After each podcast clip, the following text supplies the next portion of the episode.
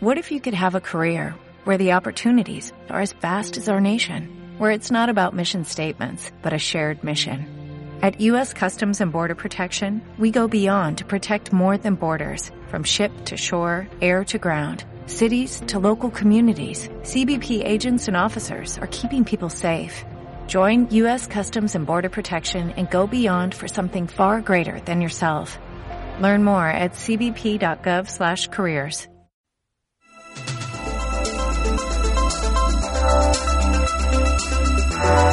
La voz del derecho presenta Seguridad y salud en el trabajo. El análisis, la educación y la divulgación sobre los riesgos laborales, la prevención de accidentes de trabajo y las enfermedades laborales. Conduce Carolina Ávila Coral, directora de proyectos de Safety Ya. Con ustedes, seguridad y salud en el trabajo. Le damos la bienvenida a todos los oyentes de Seguridad y Salud en el Trabajo en la Voz del Derecho. Hoy vamos a hablar de la revisión por la alta dirección del Sistema de Gestión de Seguridad y Salud en el Trabajo.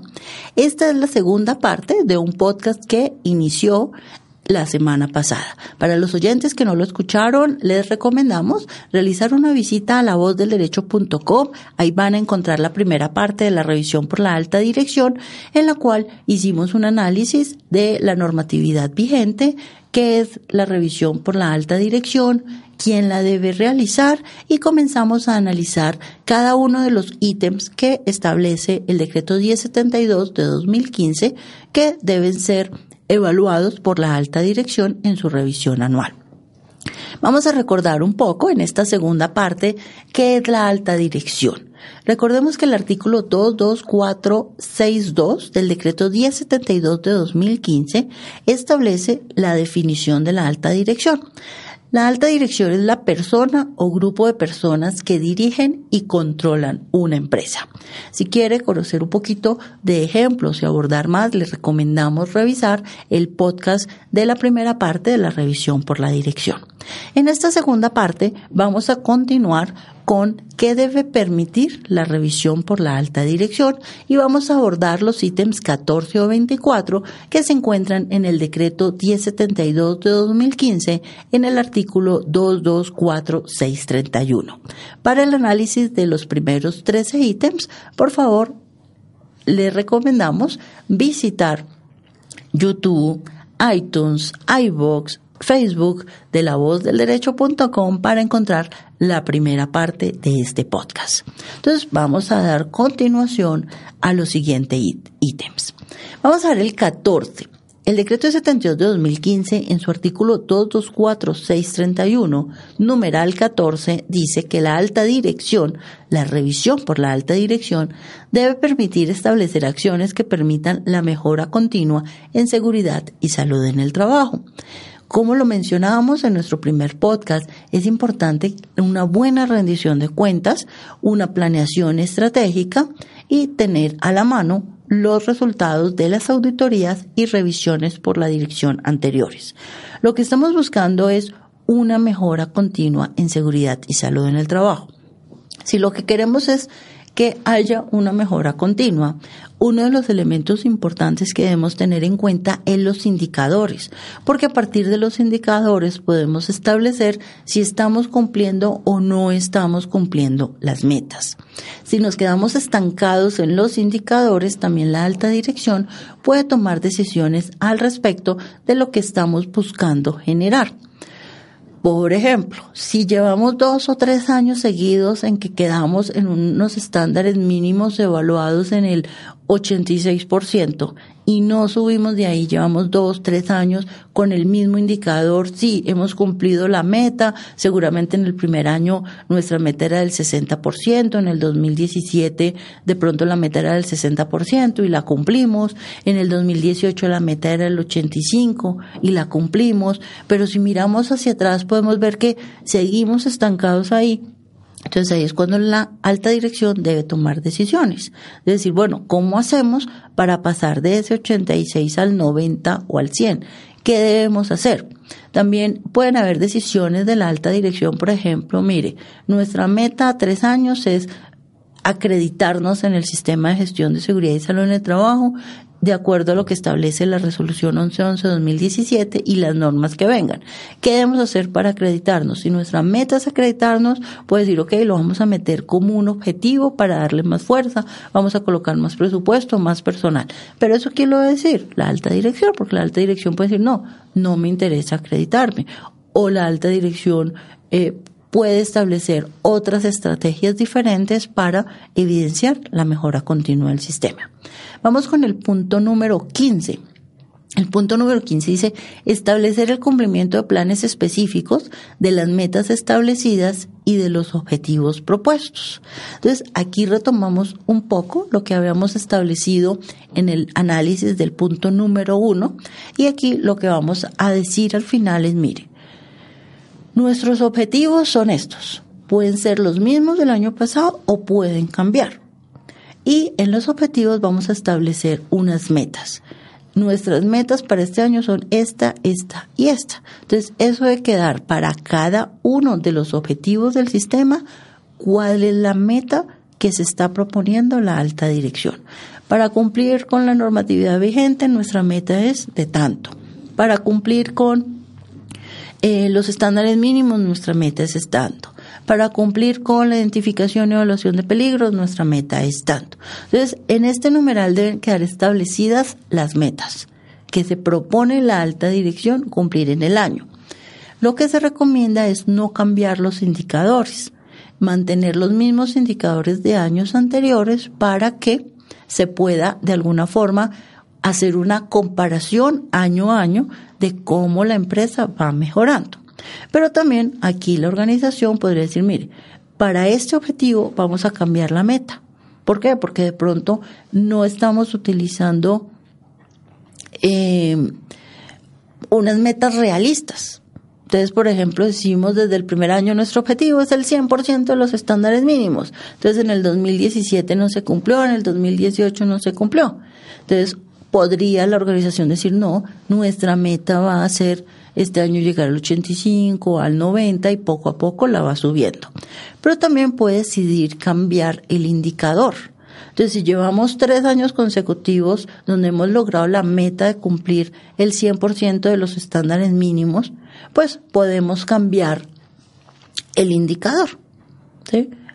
Porque pues ya tres años consecutivos 100%, pues ya no está dando información suficiente a la gerencia para tomar decisiones y eh, se estanca de alguna forma la mejora continua del sistema.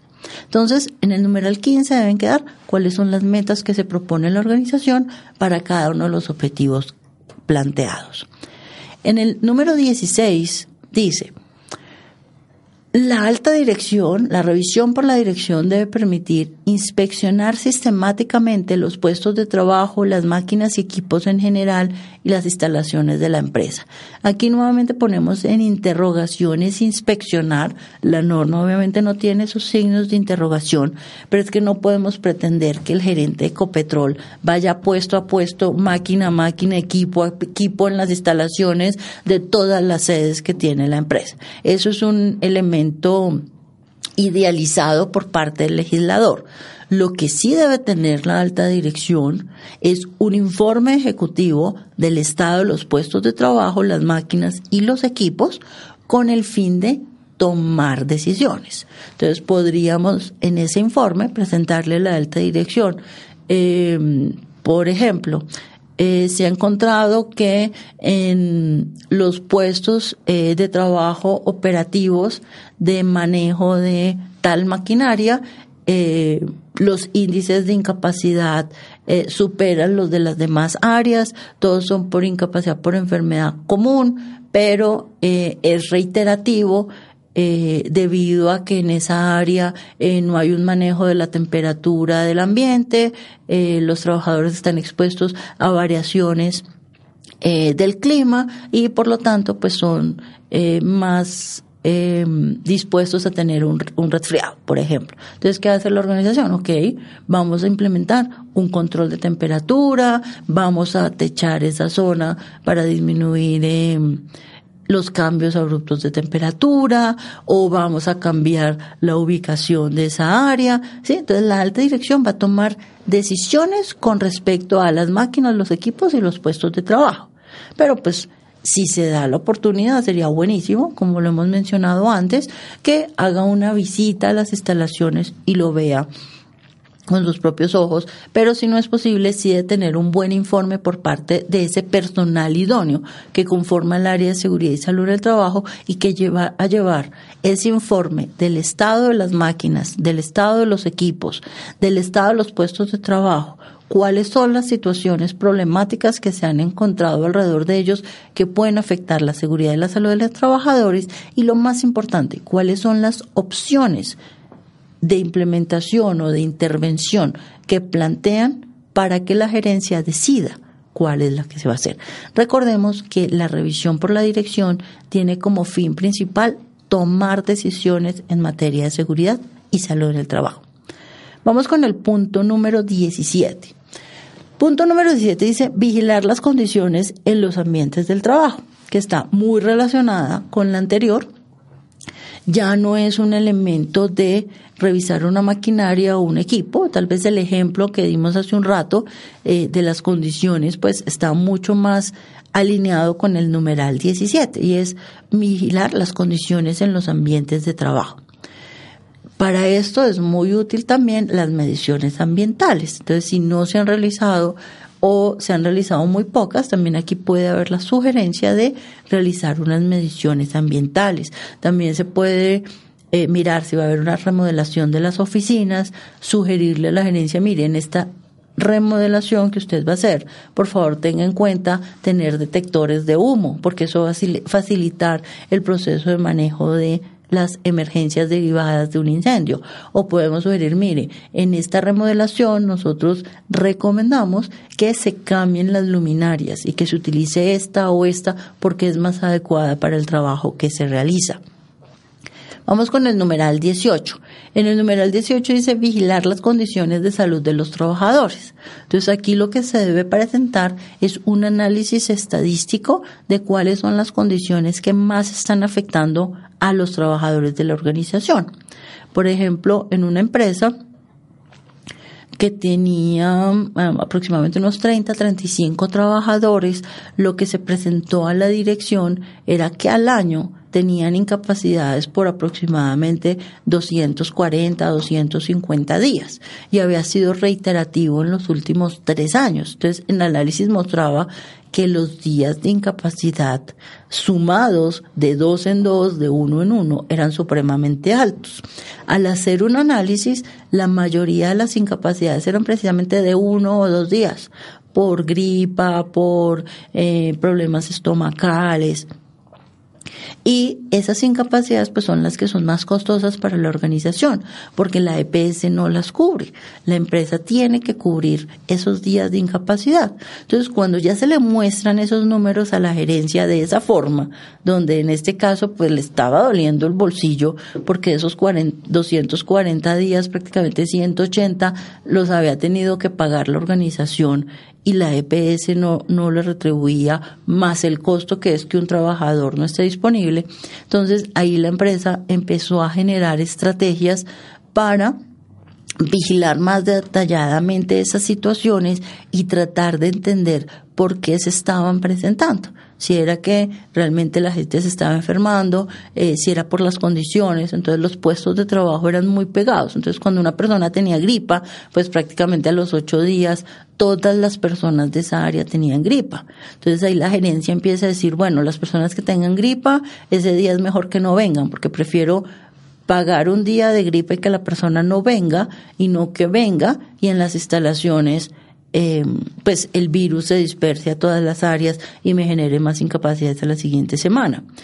Eso es una decisión que solo puede tomar la alta dirección. Otros pueden decir, mire, cuando las personas tengan gripa, van a ser reacomodadas en otro espacio de forma tal que puedan trabajar, pero que no afecten a sus compañeros. En otros empiezan a dar elementos como tapabocas, en otras empresas pueden pensar, no, entonces vamos a hacer una jornada de vacunación para vacunar contra la influenza, la empresa en compañía de las EPS o de la ARL va a hacer la jornada gratuita para los trabajadores y buscaremos que esta medida disminuya las incapacidades al siguiente año.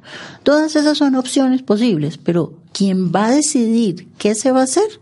Es la alta dirección. Lo que lleva a la persona de seguridad y salud en el trabajo, el área de seguridad y salud en el trabajo, la alta dirección es cuál es la situación problemática, cuáles son las alternativas, ventajas y desventajas de cada una y la alta dirección en su revisión pues toma decisiones. ¿Qué es lo que vamos a hacer? Y al siguiente año pues se mirará si funciona o no funciona. Vamos con el punto número 19. El punto 19 dice mantener actualizada la identificación de peligros, la evaluación y valoración de riesgos.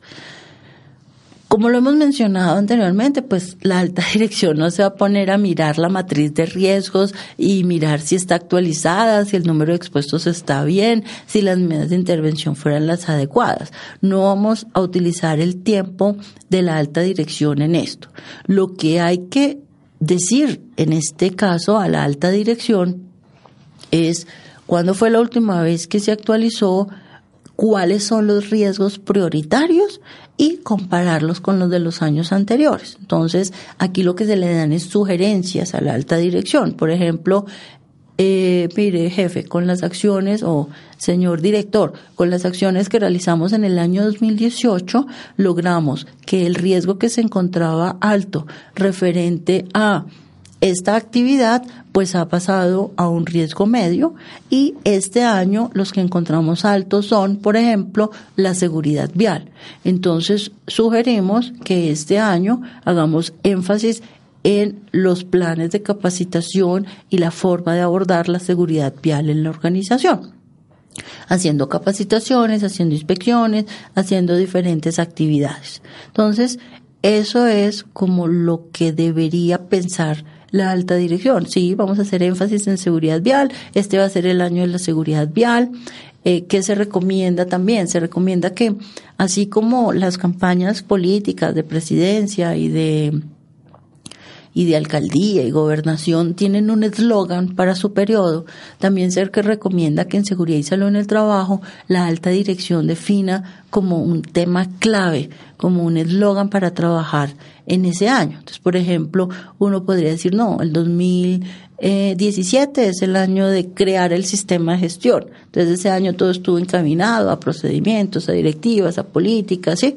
El 2018 pudo haber sido el año del manejo de las emergencias, entonces pudo haber sido el año en el que la mayoría de recursos se enfocaron en la señalización, en la capacitación y dotación de la brigada, en hacer el simulacro, en tener el plan de emergencias, en establecer cuáles eran las formas en las que íbamos a trabajar eh, la las emergencias con los contratistas, con los visitantes. Entonces, ese puede haber sido un tema clave, por ejemplo, en el 2018. En el 2019 podríamos decir, no, nos vamos a enfocar en la seguridad vial. Entonces nos vamos a enfocar en todas las condiciones alrededor de la seguridad vial. No necesariamente hay que tener un plan estratégico de seguridad vial para que el énfasis sea la seguridad vial. También depende un poquito de los indicadores de la organización y de cómo se desempeñen los trabajadores en esta materia. O podríamos decir, no, este año va a ser el año de la mejora de los procesos. Entonces vamos a hacer manuales, vamos a hacer instructivos de cómo utilizar la maquinaria, de cómo hacer programas de prevención. Entonces, ese puede ser un enfoque. ¿De dónde parte la información? Pues de la matriz de riesgos. Dependiendo de esa valoración, pues vamos a elegir los riesgos prioritarios y sugerirle a la gerencia cuáles van a ser las posibilidades para ser abordadas, la gerencia decidirá cuál le parece en ese momento más importante y pues muchas de las actividades del plan de trabajo y mucho del presupuesto pues se irá en ese tema. Ojalá se pudieran abordar más de una, pero pues ya depende de las características de la organización.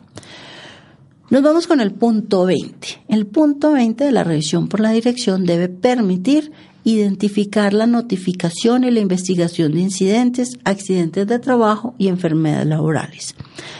Aquí lo que se debe reportar a la gerencia es, mire, tuvimos este año dos accidentes, los dos accidentes fueron leves o tuvimos uno leve y uno grave, se realizó la respectiva notificación a la ARL, se realizó la respectiva notificación al Ministerio de Trabajo y a la EPS. Tuvimos eh, tantos incidentes, tuvimos tantas enfermedades laborales. De estas eh, situaciones que se presentaron en la organización, nos encontramos con que eh, todos fueron investigados, se investigaron con la participación del COPAD, del jefe de área y demás, y de las causas se encontraron que tuvimos estos actos inseguros, estas condiciones inseguras, a partir de ello se formuló un plan de trabajo y con el plan de trabajo se logró que disminuyeran los accidentes por esa causa o disminuyeran las enfermedades o se evitaron accidentes. Entonces, como tal, lo que se hace es reportar a la alta dirección cómo estamos en términos de accidentalidad. Aquí es importante eh, poderle dar a la alta dirección un ejemplo de cómo estamos en comparación con otros.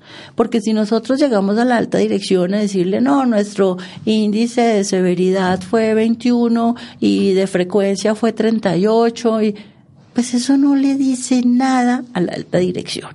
Eso es un indicador eh, que es importante tenerlo, que lo conoce al detalle el área de seguridad y salud en el trabajo, que es un requisito normativo que hay que cumplir, pero a la alta dirección no le dice nada, un 38, un 21, un 300, ¿sí?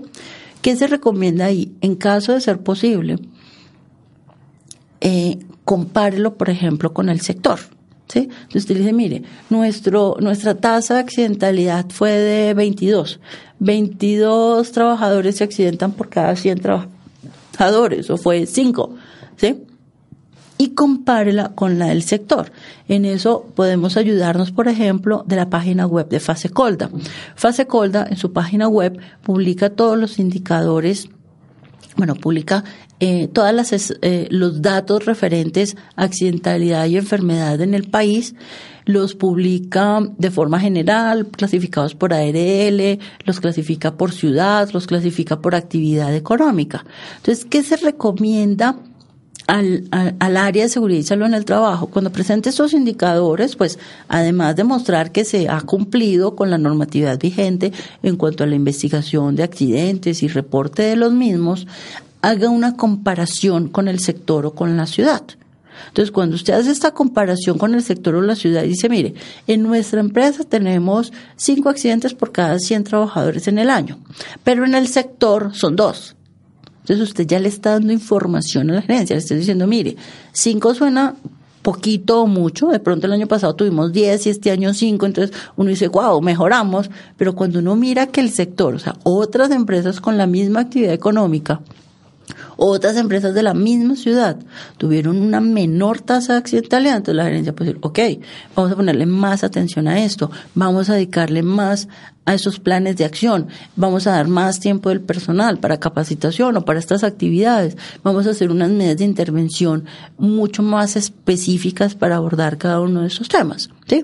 Cuando es al revés, que en la empresa es dos, pero en el sector es cinco, entonces la gerencia puede decir, ah, bueno, estamos dentro del rango del sector, vamos a mejorar, pero eh, estamos pues acordes a lo que está pasando en el sector, porque obviamente hay sectores que tienen una mayor accidentalidad que otros. No es lo mismo comparar eh, una empresa de contadores o de abogados, que es una empresa con un bajo nivel de riesgo, a una empresa de construcción. Entonces, en ese caso se recomienda no tomar datos nacionales, sino datos específicos del sector o de la ciudad. Para eso, la página web de Fasecolda va a ser muy útil. Vamos con el punto 21. El punto 21 dice identificar ausentismo laboral por causas asociadas con seguridad y salud en el trabajo. Entonces ya hablamos hace un rato eh, un ejemplo de eh, indicadores de ausentismo que podían darse, por ejemplo, en un área específica de una ciudad. Entonces, si la empresa tiene varias sedes, la persona de seguridad y salud en el trabajo puede tomar una estadística general, pero también lo puede hacer por sedes, porque también puede pasar que hay una sede que tiene mayor ausentismo.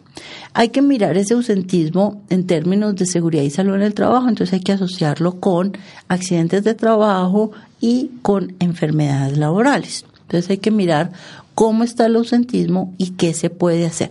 Esto va en concordancia con el punto 20 que acabamos de analizar.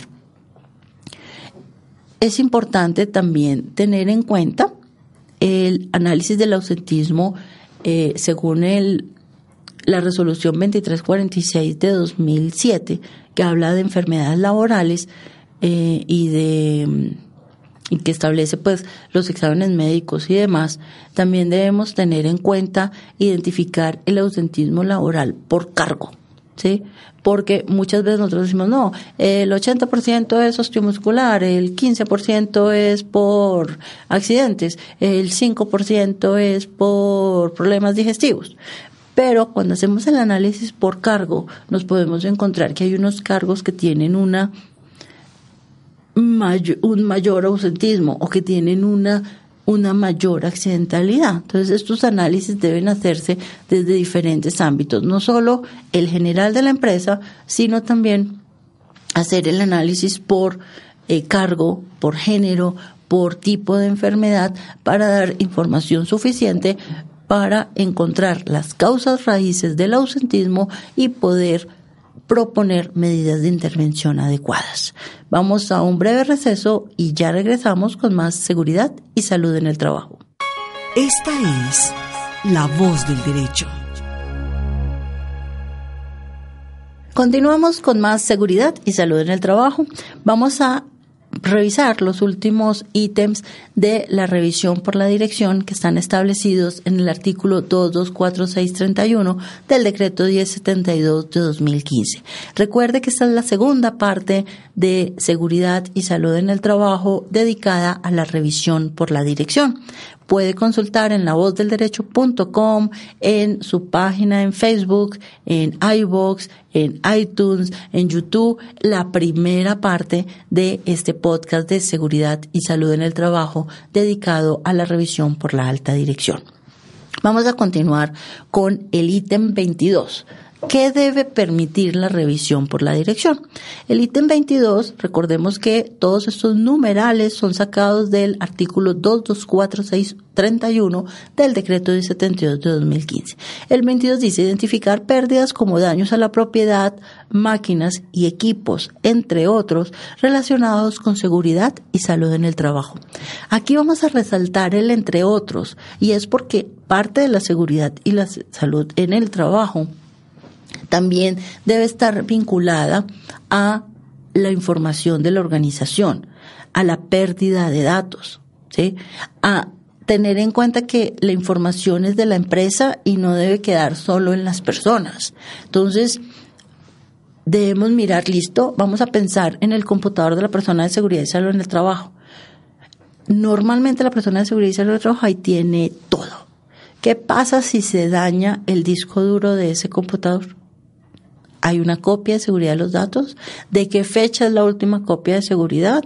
Vamos a perder toda la información de seguridad y salud en el trabajo si se daña ese disco.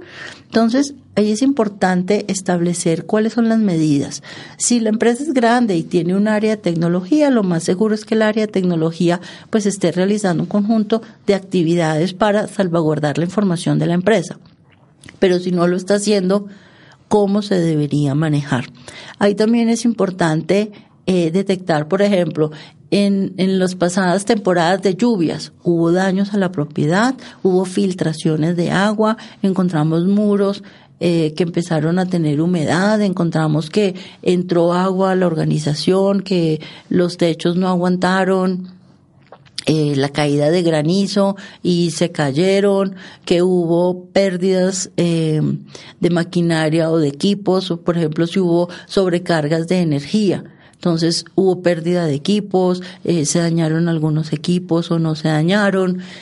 Debemos establecer entonces cuál es la situación, con respecto a las maquinarias, los equipos y los datos, que son muy importantes en la organización, y darle recomendaciones a la gerencia. Entonces, por ejemplo, eh, la creación de copias de seguridad de la información de seguridad y salud en el trabajo, eh, por ejemplo, la duplicación de información en la nube, por ejemplo, el mantenimiento del correo electrónico, todo este tipo de situaciones, pues al final lo que se debe tener es claridad de cuáles son los daños que han habido a la propiedad de las máquinas y los equipos y cuáles son las recomendaciones a la gerencia. Entonces, por ejemplo, miren, en cada temporada de invierno Hemos detectado que el agua se acumula en las canaletas, se está filtrando y en algunos casos llega muy cerca de los equipos electrónicos. Entonces, ¿qué se recomienda?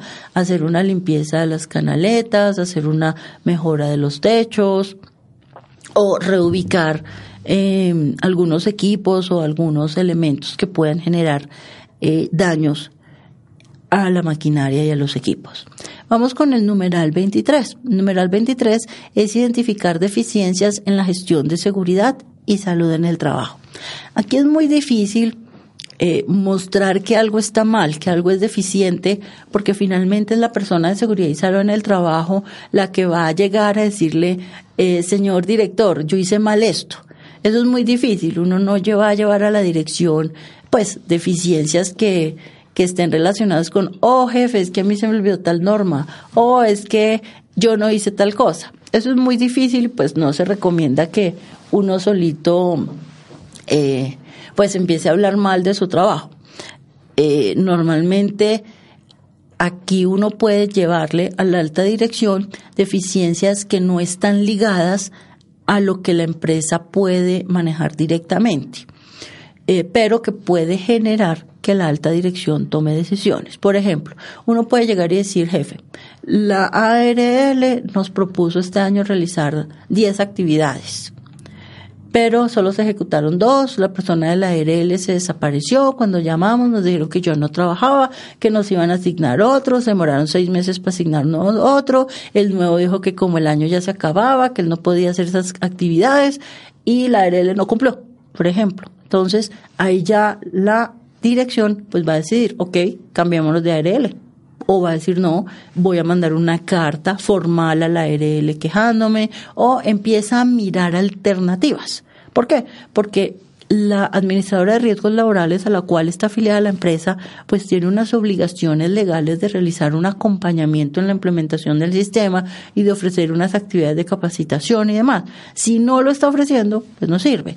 O, por ejemplo, puede decir, mire, la ARL se portó minamente, programamos 10 actividades, las 10 actividades se ejecutaron, pero resulta que se ejecutaron solo en la sede de Bogotá porque la ARL no tiene cobertura en Ocaña, Santander, donde tenemos una sede eh, muy grande.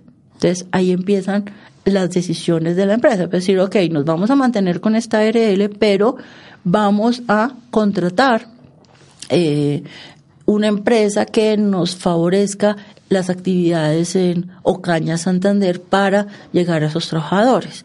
O podríamos decir, bueno, como todos los trabajadores que están en Ocaña son profesionales, tienen un nivel educativo alto y tenemos allá recursos tecnológicos adecuados, vamos a implementar eh, capacitaciones a través de video y teleconferencias. Eso podría ser otra alternativa, pero ¿quién lo debe definir? Pues lo definir la alta dirección. O la alta dirección, pues no, pues cambiémonos a una ARL que se ofrezca servicios en Ocaña, Santander. También podemos hablar de la gestión de terceros. Porque en la organización podemos tener muchos contratistas que realizan actividades. Entonces nosotros podemos decir, mire jefe, este año realizamos actividades con estos 10 contratistas. De estos 10 contratistas, estos dos nunca presentaron a tiempo los pagos de seguridad social. Varias veces tuvimos que detener los trabajos porque no, tu, tuvieron las personas idóneas para realizarlos. Por ejemplo, no trajeron el coordinador de trabajo en alturas. A estas personas les hemos hecho seguimiento eh, durante estos dos años y su sistema de gestión sigue en el 20%, no han avanzado nada, no están demostrando interés, los hemos invitado a las actividades para vincularlos y no lo han hecho. Entonces, ¿qué va a decir la alta dirección? Va a decir, bueno, pues es que lo que hace Pepe no lo hace nadie más en el mercado. Entonces, bueno, que Pepe venga y ayudémosle con el sistema y traigamos. Entonces la organización puede decir, bueno, para estos contratistas que son importantes porque lo que hacen no lo hace nadie más o porque no tenemos más personas en la zona para que lo haga, los vamos a traer y les vamos a ayudar con su sistema de gestión. ¿Por qué? Porque la resolución 1111 dice que aquellas grandes empresas que tienen personal idóneo en seguridad y salud en el trabajo pueden apoyar a las pequeñas empresas que trabajan para ellos en la implementación de su sistema. O la alta dirección puede decir, no, tenemos 100 proveedores que nos ofrecen el mismo servicio. No me voy a quedar con los dos que no cumplen. Por favor, a estas personas notifíquelas que hasta que no tengan un sistema de gestión acorde con la normatividad vigente, no podrán volver a ser nuestros proveedores. Normalmente estas son políticas que tienen que salir de la alta dirección. Esto no lo puede decir la persona de seguridad y salud de trabajo, no lo puede generar el líder de talento humano. En muchos casos ni siquiera las áreas de compra de las organizaciones están en capacidad de tomar estas decisiones esto normalmente es una decisión muy gerencial y depende pues del impacto de estos proveedores. También podemos tener, por ejemplo, eh, las empresas que ofrecen algunos servicios permanentes. Por ejemplo, en una propiedad horizontal, la empresa que ofrece el servicio de aseo la empresa que ofrece el servicio de vigilancia. Entonces, estas empresas pues tienen trabajadores que están permanentemente en nuestras instalaciones, las debemos vincular con el sistema de gestión de seguridad y salud en el trabajo, pero por si por alguna razón no cumplen, eh, pues debemos reportarlo a la dirección. Debemos decir, mire, la empresa de vigilancia no cumple, sugerimos cambiar por una empresa que sí cumpla. O podríamos sugerirle a la gerencia, mire, ellos nos están mandando muchas cosas de papel, pero no sabemos si son reales o no. Entonces vamos a hacer unas auditorías el próximo año a esta empresa de servicios eh, de aseo y a esta empresa de vigilancia eh, y vamos a empezar a nuestros proveedores que más personal tienen en nuestros proyectos, en nuestra organización, a hacer auditorías. Y para eso la gerencia pues puede decir, listo, usted vaya y haga las auditorías y garantice que tiene una persona acá que lo cubre o vamos a contratar a una empresa externa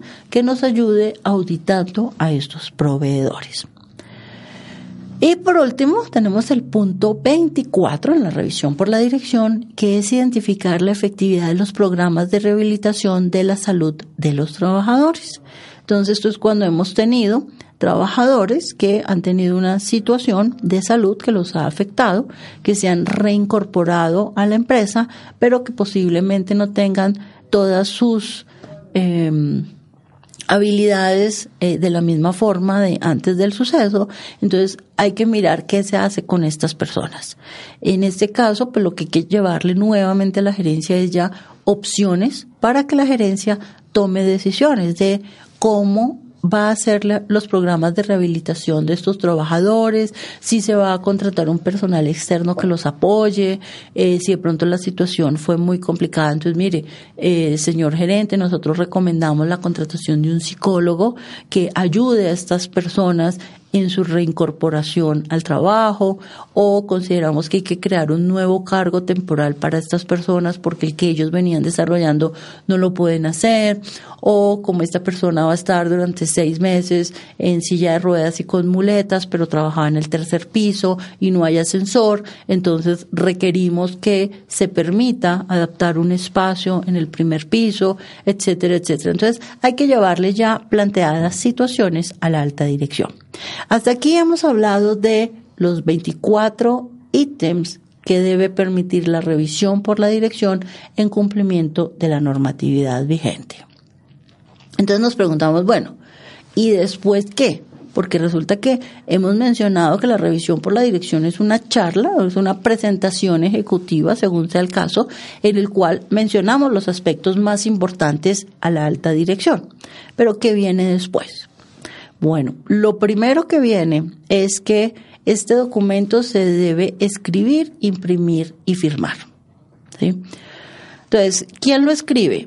Pues cuando la empresa es muy pequeña, pues lo hace el mismo gerente eh, normalmente, pero cuando la empresa ya cuenta con una persona dedicada a la seguridad y la salud en el trabajo, o un área de seguridad y salud en el trabajo, pues una persona de esta área se encarga de escribirlo, dejarlo eh, listo para que una vez se realice la revisión por la dirección, pues se plasme en este documento las decisiones que tomó la gerencia. No podemos esperar que el presidente de Ecopetrol o el vicepresidente eh, de una gran multinacional se siente a escribir este documento. Normalmente ellos se apoyan en el personal idóneo que trabaja con ellos, quienes realizan la escritura del mismo este documento, pues, en empresas muy grandes, pues pasa por varios procesos. Entonces, por ejemplo, lo redacta la persona de seguridad y salud en el trabajo, lo revisa la dirección de talento humano, luego lo puede revisar otra persona y finalmente, pues, ya llegará a la dirección eh, revisado por varias partes, de forma similar a lo que sucede, por ejemplo, con las normas. Ustedes, si se detallan un poquito la parte final de decretos y resoluciones, ahí aparece quién lo proyectó, quién lo revisó, quién lo aprobó. De la misma forma, pues, en la medida que la empresa es más grande, pues debe pasar este tipo de aprobaciones previas antes de llegar a la gerencia. Se recomienda que se imprima para que quede eh, de alguna forma ahí la firma autógrafa del gerente, que pase por una lectura rápida que hará eh, el gerente, donde verifica que realmente quede lo que decidió en la revisión y realice la firma. La firma autógrafa pues es recomendada en empresas que no tienen mecanismos de firma digital. Recordemos que copiar eh, una imagen de una firma y pegarla en un Word no es garantía de que el documento es auténtico. Por eso se recomienda que sea la firma autógrafa y este documento pues pasa al área de seguridad y salud en el trabajo para el archivo en su sistema de gestión documental y posteriormente pues para de ahí a partir de las decisiones tomadas por la gerencia hacer el plan de acción. Por otra parte, una vez ya se tiene el documento, pues este documento se debe socializar. ¿Con quién se debe socializar? Pues se debe socializar con el COPAS o el Vigía en Seguridad y Salud en el Trabajo. Se debe socializar con el administrador del sistema de gestión de seguridad y salud en el trabajo, aunque seguramente ya lo conozca porque ha hecho parte de este, se debe socializar con los trabajadores y con todas las partes interesadas. Entonces se utilizarán los mecanismos de comunicación que haya establecido la organización, ya sea publicarlo en la intranet, publicarlo en una cartelera, hacer una reunión donde se socializa y cada empresa pues determinará cuál es la mejor forma de socializar estas decisiones que tomó la alta dirección. Vamos para finalizar a ver algunos ejemplos de decisiones de la alta dirección. Ya en el transcurso de este podcast y de la primera parte de este podcast, pues se han dado varios ejemplos, pero queremos continuar con otros que pueden llegar a ser de utilidad para establecer por qué la dirección en esta revisión lo que hace es tomar decisiones. Recordemos que un insumo importante de la revisión por la dirección es el informe de rendición de cuentas de todos aquellos que tengan responsabilidades en seguridad y salud en el trabajo. Y a partir de esta información, la gerencia toma decisiones. Vamos a ver un ejemplo. Vamos a ver un ejemplo en la asignación de recursos. Entonces, ¿qué puede suceder en la asignación de recursos? Que la gerencia en su revisión por la dirección puede decir, mire, este año eh, tenemos planeado aumentar la planta de personal porque vamos a crear una nueva línea de negocio. Por lo tanto, el presupuesto tiene que incrementarse teniendo en cuenta todo el tema de seguridad y salud en el trabajo de estas personas. Entonces, ahí se va a ver afectado. ¿Quién hace la asignación de recursos? Pues la debe ser la alta dirección, que dice si este año hay un millón, hay cinco millones, hay cincuenta millones o hay quinientos millones para seguridad y salud en el trabajo.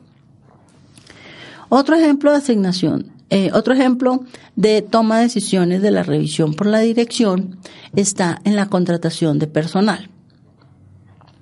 Habíamos mencionado, por ejemplo, que nosotros tenemos como insumo diferentes herramientas. Tenemos el análisis eh, de riesgos que se realiza, la matriz de riesgos de la empresa, los resultados de los programas. Entonces, por ejemplo, los resultados de la evaluación de riesgo psicosocial. En la evaluación de riesgo psicosocial se pudo haber presentado que hay una sobrecarga de trabajo.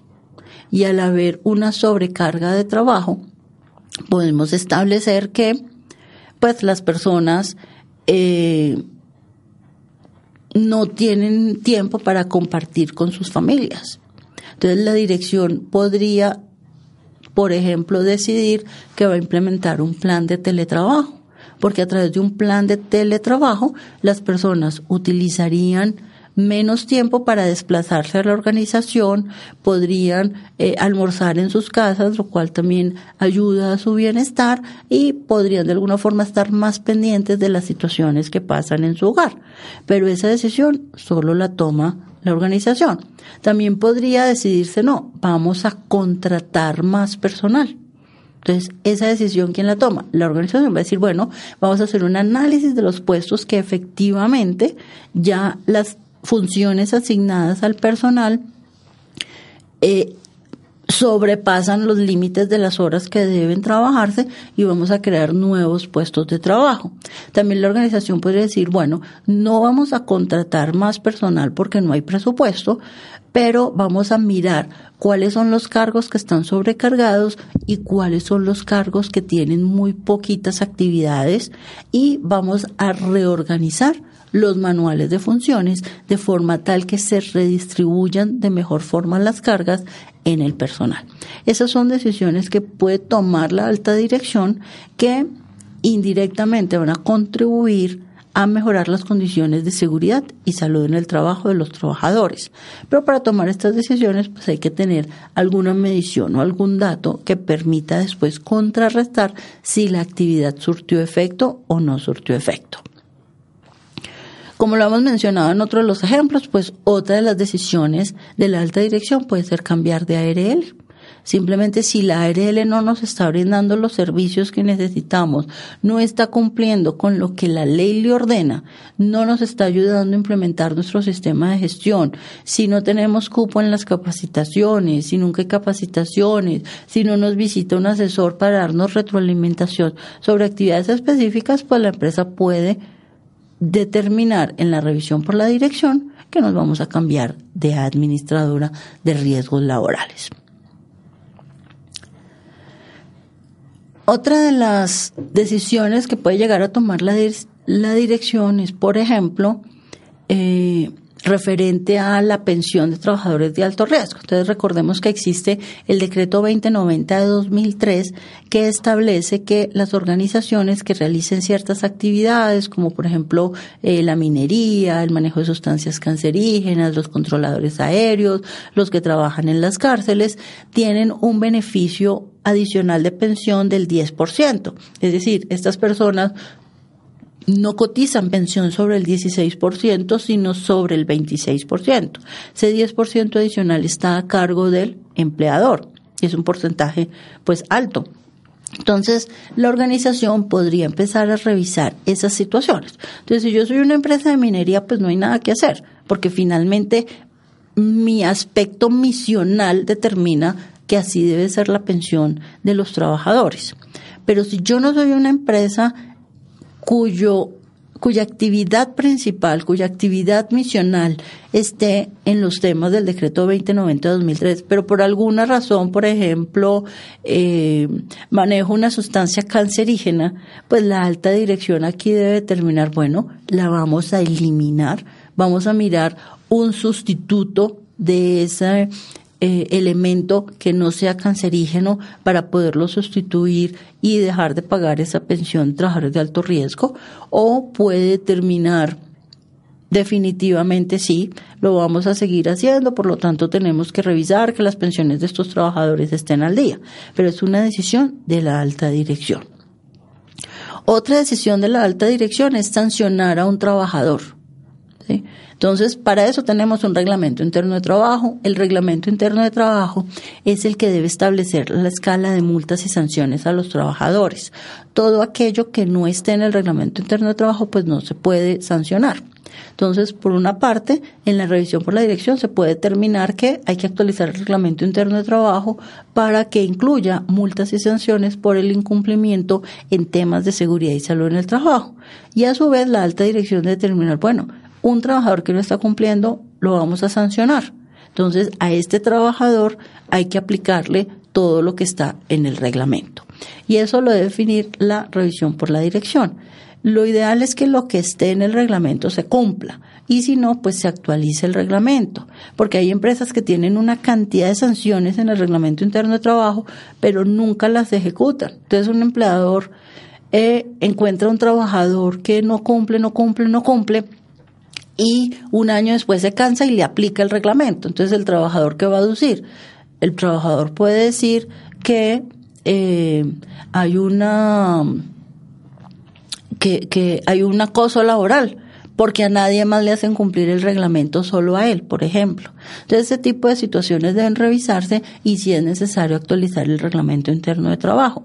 Y cuando un trabajador no cumple, pues aplicarle las multas y sanciones que están en el reglamento para evitar que en el futuro pues ya dejen de ser aplicables porque constituiría una, una situación de acoso laboral porque a un trabajador en específico se le aplican y a los demás que hacen lo mismo no se les aplica.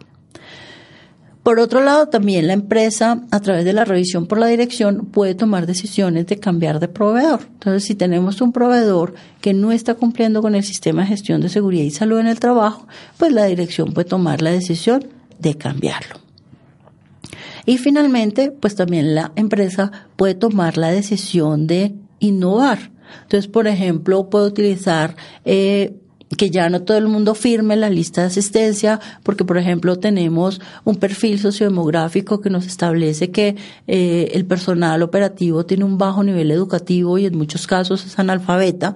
Entonces nosotros podríamos decir, bueno, entonces en las capacitaciones vamos a utilizar métodos biométricos, vamos a utilizar que la persona a través de el iris de los ojos o la huella lactilar utiliza eh, su este método para tener las listas de asistencia. Eso también podría facilitar que establecer los indicadores de participación pues se hacen más fáciles porque estarían automatizados. También la gerencia puede decir que va a invertir en equipos, en equipos móviles, que va a implementar acciones de teletrabajo.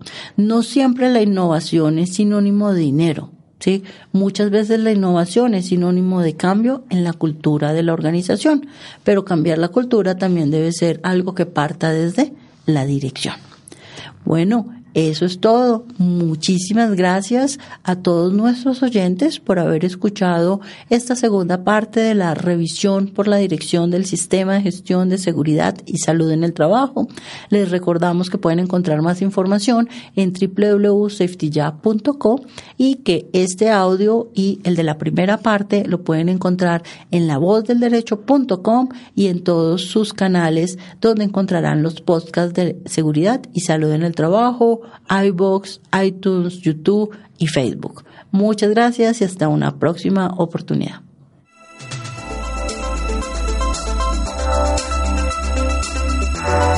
La voz del derecho presentó Seguridad y salud en el trabajo. El análisis, la educación y la divulgación sobre los riesgos laborales la prevención de accidentes de trabajo y las enfermedades laborales. Conduce Carolina Ávila Coral, directora de proyectos de Safety Ya. Seguridad y salud en el trabajo.